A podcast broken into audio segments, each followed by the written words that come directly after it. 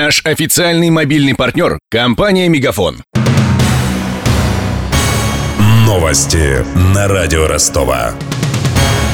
Здравствуйте, у микрофона Евгений Глебов. Более трех тысяч россиян воюют на стороне террористов в Ираке и Сирии. Такие данные озвучило Министерство иностранных дел России. В ведомстве уточняют, что, получив боевой опыт, наши соотечественники возвращаются на родину, чтобы примкнуть к бандформированиям на Северном Кавказе.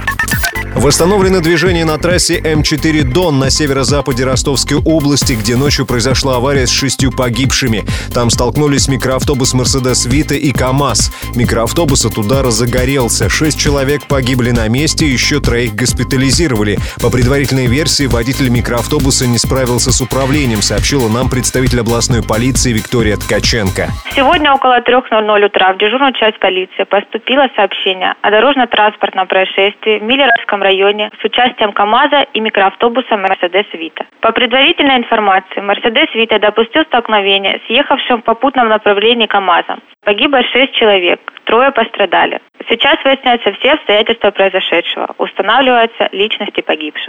Добавлю, микроавтобус Mercedes Vito направлялся в Москву. Как сообщает интернет-портал Don News, все погибшие пассажиры – граждане Украины.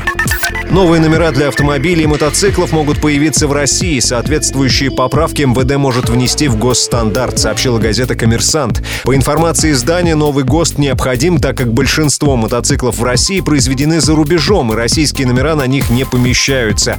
Также новые знаки могут ввести и для импортных легковых автомобилей. Это будет актуально для моделей с нестандартными местами для крепления номеров. У меня вся информация к этому часу. Микрофон Евгений Глебов над выпуском работали Денис Малышев, Мария Погребняк и Александр Попов. Новости на радио Ростова. Наш официальный мобильный партнер – компания «Мегафон».